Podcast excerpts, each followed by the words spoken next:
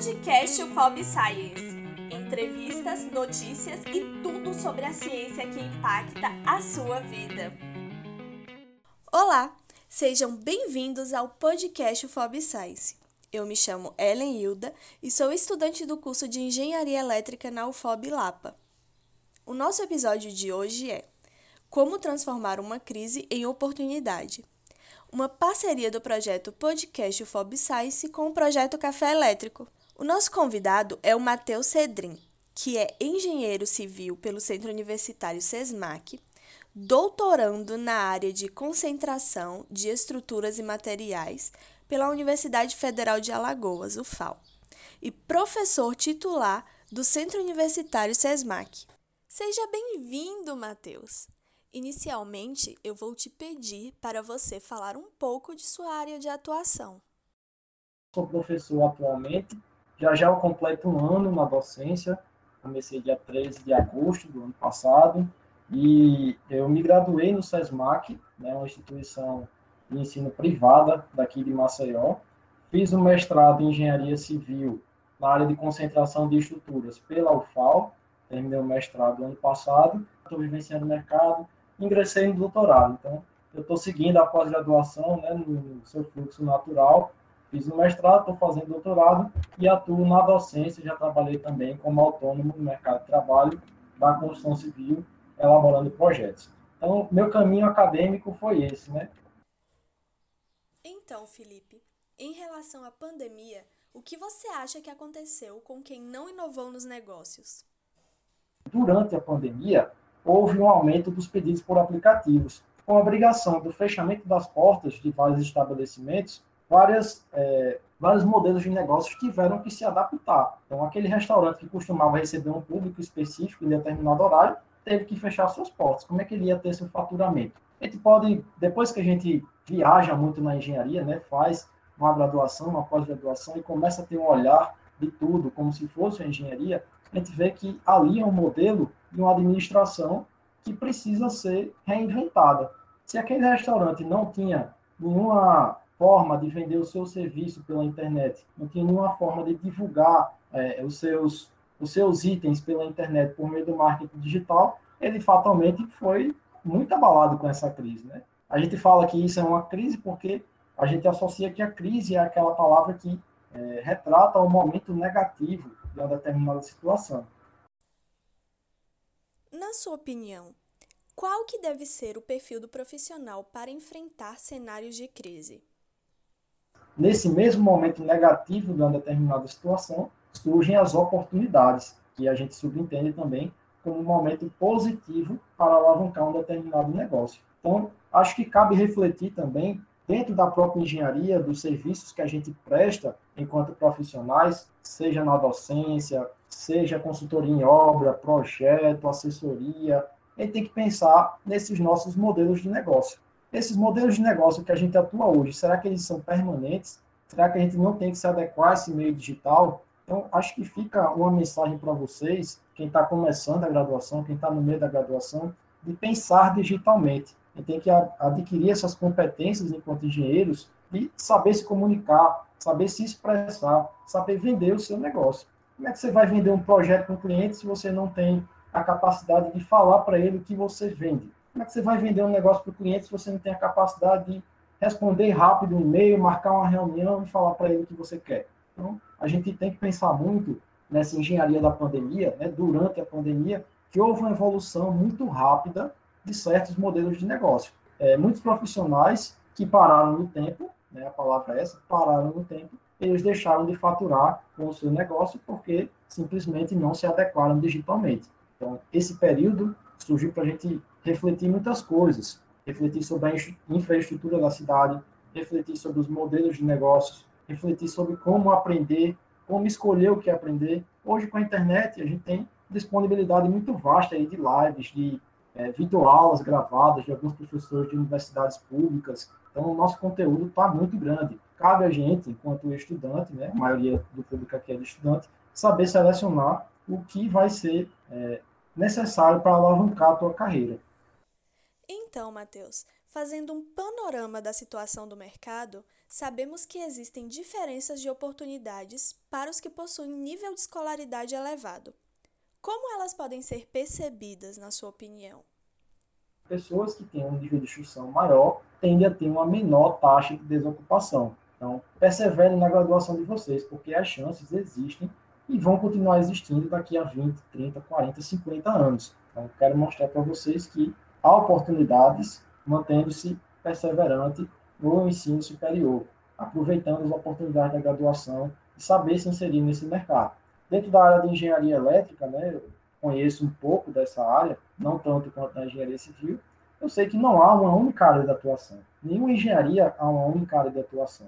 Então, se você não conseguiu se adequar àquela, àquele teu ramo que você queria, que você gostou da graduação, tente a oportunidade em outro, tente conhecer vários. Eu, eu aconselho vocês é, pegar estágios em diferentes empresas, se for possível, né? Se não for possível, continue estudando, continue fazendo iniciação científica, extensão. Então, essa conversa que a gente vai ter aqui é justamente para mostrar o que, é que a gente tem que visualizar no longo prazo. No curto prazo, você tem que fazer aquelas ações, tem que fazer as metas para ter os resultados no longo prazo.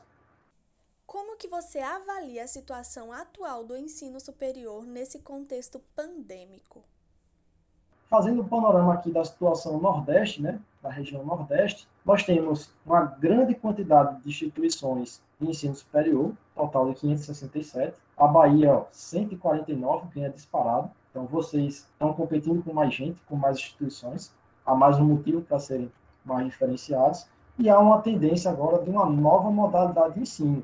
A modalidade de ensino é AD. Esse contexto da pandemia mostrou que os cursos de engenharia, por exemplo, podem ser realizados com encontros presenciais e com encontros online. O ensino EAD ele pode ser um ensino híbrido, né? é a prática que a gente vai adotar, principalmente nesse contexto de a gente retomar devagarinho as nossas atividades nas faculdades, nas instituições de ensino superior. Então, pessoal, quem está adequado ao tecnológico, quem está adequado aos meios digitais, tem muita chance de crescer na profissão. O que é que eu quero mostrar com esse panorama? Tem muita gente, olha a quantidade de ingressantes. 440 mil pessoas no último ano. Quantidade de concluintes, quase 200 mil.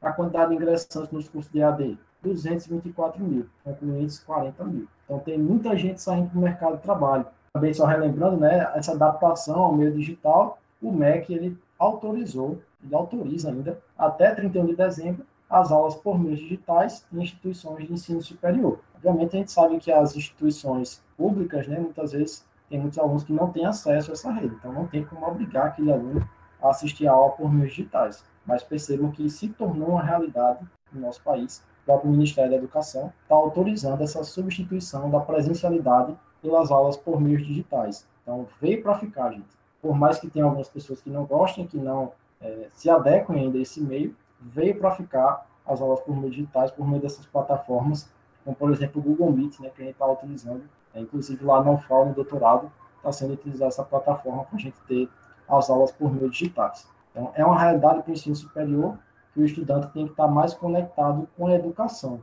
Eu sei que todo mundo gosta de usar o WhatsApp, o Instagram, mas tem tanta coisa legal em termos de engenharia para você aprender, para você descobrir, e vocês não têm ideia ainda de como explorar esse meio.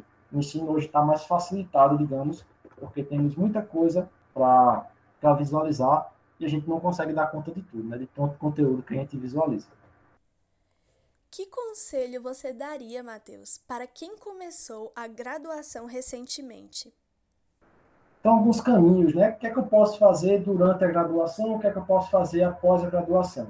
Durante a graduação, gente, o conselho que eu dou é você tratar o seu curso como seu primeiro emprego. Essa frase é forte. O que significa essa frase? Por exemplo, você está pagando uma matéria que você não gosta do professor mas essa matéria tem importância profissional muito grande. Então, você vai ter que aprender a ignorar, digamos, né, aquele professor que você não gosta e você tem que focar no seu conteúdo. Tem que tratar aquele teu curso como primeiro emprego. Você é seu próprio chefe. Você que define as suas diretrizes como você quer ser um profissional. Que recomendação você daria para quem, assim como eu, está com a graduação em curso? Se você busca oportunidades de estágio, por exemplo, para visualizar na prática o que está sendo é, ofertado lá no teu curso. Na engenharia civil, por exemplo, a gente pode ter um estágio em uma obra, podemos ter um estágio em rodovia. Então, são duas coisas bem distintas, né? uma obra de edificação e uma obra rodoviária. Você pode ir para a parte de projeto de pesquisa, foi o que eu fiz na graduação também. Fiz estágio é, já no finalzinho da graduação, né? não consegui antes, e fiz projeto de pesquisa. Então, eu já estava visualizando ali como meu primeiro emprego, fui atrás, tive o aceite da professora Nútia, porque eu mostrei que eu tinha interesse de fazer um projeto de pesquisa visualizando lá no futuro e trabalhei para que aquele projeto de pesquisa tivesse uma relevância na minha carreira. Então, o projeto de pesquisa foi para mim, foi é, uma medida minha de caminhar academicamente. Eu ganhei na iniciação científica, né? o próprio nome diz. Você está iniciando aquela tua carreira na ciência. Então, quando você começa a entender como as coisas funcionam, começa a pesquisar, começa a escrever, teu orientador, tua orientadora vai te ajudar muito. Então, encara isso como um primeiro emprego. Busca as oportunidades de projeto de pesquisa e projeto de extensão na universidade, porque te agregam muito valor no teu currículo e também na tua carreira profissional. E após a tão sonhada formatura, quais são as opções para o futuro? E aí, a gente tem várias oportunidades, vários caminhos a serem seguidos após a graduação. Eu posso continuar estudando, fazendo a pós-graduação, né? posso dividir ela em especialização e mestrado, posso fazer um curso aqui de especialização, posso escolher um mestrado em uma área específica para me, aperfeiçoar nessa área, eu posso visualizar processo de trainee, né, que é mais comum você encontrar empresas que contratam engenheiros recém-formados para oferecer aquela oportunidade de vivenciar aquela empresa. Eu posso estudar para concurso público, né, caso eu queira é, ser um servidor público. Então, tem várias oportunidades aqui, prefeituras, tribunais, é, próprio DENIT, né, que tem muito tempo que não faz o concurso. Então, vários órgãos do governo, estadual, municipal e federal, eles podem aí te ofertar um caminho a ser trilhado na engenharia. E eu posso abrir minha própria empresa, posso trabalhar com empreendedorismo. Dentro dessas oportunidades aqui, dentro dessas opções, você tem que escolher uma e eleger uma prioridade. Eu escolhi como prioridade o mestrado, mas não deixei essas três opções de lado. Eu olhei o que é que tinha de um lado e do outro. Então a gente tem que ter uma visão bem ampla após a graduação para saber o que, é que a gente pode fazer. A gente se vê muitas vezes perdido. Ah, eu me formei em engenharia elétrica, mas eu não sei projetar um circuito aí, não sei projetar uma subestação. É comum, às vezes, sair com a insegurança. A insegurança faz parte, ela é real dentro dos nossos cursos de graduação. É uma tendência da gente mudar ainda esse paradigma, né, de, de o curso é teórico demais, o curso não tem prática, mas a gente está avançando. Cabe a maturidade do aluno de entender essas opções, de entender quais caminhos trilhar, para poder eleger uma prioridade, para ver o que, é que ele pode é, percorrer dentro do seu caminho profissional. Então, existem várias oportunidades, sim, ainda após a graduação, mas o mais importante ainda, que eu acho que é esse público que eu estou falando, é durante a graduação você saber que o teu curso já é uma porta de entrada para o mercado de trabalho. Então, seja um aluno dedicado, seja um aluno empenhado, porque é dentro desse curso que você vai se mostrar para os profissionais, nesse caso, os professores. Eles podem conhecer outras pessoas, que indicam outras pessoas, e aí vai. Você faz seu networking durante a graduação relação ao mercado de trabalho, o que é que você sugere que o engenheiro já graduado faça para se destacar, Matheus? A gente tem que encontrar as necessidades do mercado. Depois você mapeou lá após a graduação. O que, é que você pode fazer? Gente, se tem gente chorando, tem alguém vendendo lenço. Essa frase antiga é um ditado popular, mas ela define muito bem quais são os nichos de atuação. Você é um engenheiro que pode ser especialista, seja especialista em determinada área. Porém, lembre-se que a tua formação foi uma formação generalista. A maioria esmagadora das instituições de ensino superior aqui do nosso país tem esse perfil generalista. Então, você não sai específico sabendo fazer uma determinada coisa, você sai sabendo fazer várias coisas. Mas seja especialista em uma determinada área.